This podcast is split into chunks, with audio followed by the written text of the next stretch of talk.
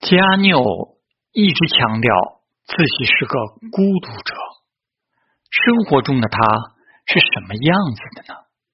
在《反抗者》出版前，加缪在笔记中写道：“他在耐心等待一场缓慢到来的灾难。”他说的没错。这本书出版之后，他非常的孤独。但是正因如此，他知道孤独的感觉。他从不会让任何人落入孤单境地。